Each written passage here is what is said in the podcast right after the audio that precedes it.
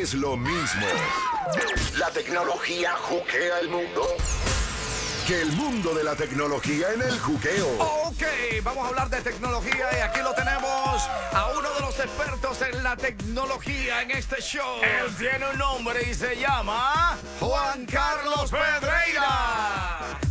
Yes, esa es la que hay. Bueno, mi gente, tengo informaciones bien interesantes. Oigan esto. Sabemos que muchos de nosotros, literalmente, parte de nuestro cuerpo es el celular y estamos adictos a las redes sociales, a las aplicaciones. Pues hay un estudio que acaba de publicar la empresa Harris en los Estados Unidos donde le preguntaron a la gente cuál sería la aplicación o la red social que se te haría lo más difícil romper el vicio, desconectarte. Y encontraron unos datos de lo más interesante. Encontraron que para las mujeres sería muchísimo más difícil romper la adicción de Facebook y de Instagram.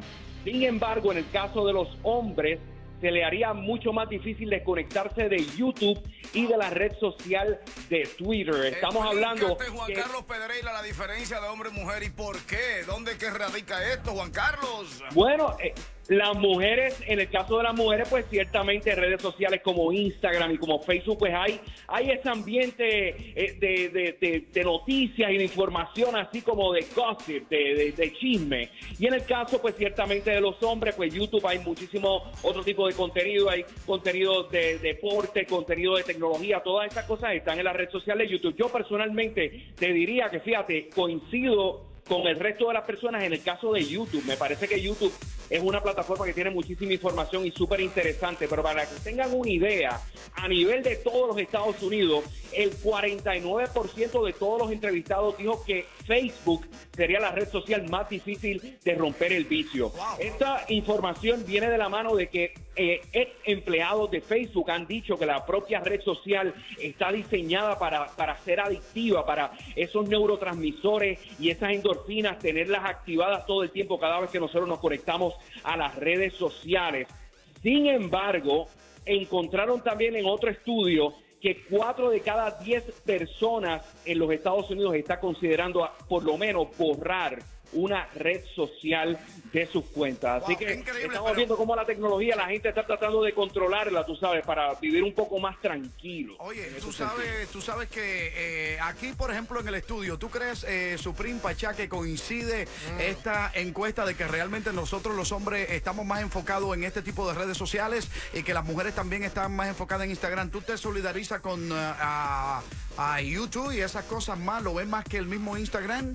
Para mí no, I think Instagram yo lo manejo más, pero yo Yeah. puedo ver que alguien, of course, can be addicted to YouTube, the music videos and all that. Yeah, O sea, of course. La, dependencia, la dependencia en mi caso, eh, que pregunta Janeiro Mato, Juan Carlos, eh, es que del YouTube, por ejemplo, tú comienzas a ver un video, entonces ah, eh, ese te lleva a otro y tú te vas Sí, convirtiendo sí. en dependiente. Eh, eh, Y- y- es, que, sí. y es que todas las redes te meten por ahí también, aunque Instagram también uno lo está usando mucho, así es que esta gente hace sus encuestas, no- mucho cuidado señores, la red más adictiva tenemos que es Facebook, mucho cuidado. Que el mundo de la tecnología en el juqueo. Continuamos con la presencia de Juan Carlos Pedreira, el que más sabe de tecnología en el juqueo de la Mega 97.9, número uno para salsa, merengue y más. Aquí el Paisaje Janeiro Matos, que es lo nuevo del WhatsApp, que tiene mucho en nervios Juan Carlos Pedreira. Oye, mi hermanólogo, la empresa de seguridad Checkpoint acaba de anunciar que han encontrado una vulnerabilidad en la plataforma de mensajería WhatsApp. Les explico de qué se trata. Una de las cosas que puede hacer estos hackers es poner, cambiar el mensaje que hayas escrito en un grupo y hacer pasar el mensaje como que tú lo hayas escrito. Básicamente, ponerle palabras en la boca en una, en una, una conversación en un grupo. Esto potencialmente es bien peligroso porque se puede propagar desinformación, fake news, montones de cosas. Imagínate que estén haciéndote pasar porque uno está diciendo algo en WhatsApp a través de esto. Lo otro también que es bien peligroso es que te envían un mensaje directo a la plataforma, un mensaje privado en WhatsApp y cuando lo contestas, en vez de contestar de manera privada, se contesta de manera pública a través de todo un grupo que está conectado en esa conversación. Esta situación fue alertada a las autoridades de WhatsApp para que actualicen y mejoren los sistemas de seguridad.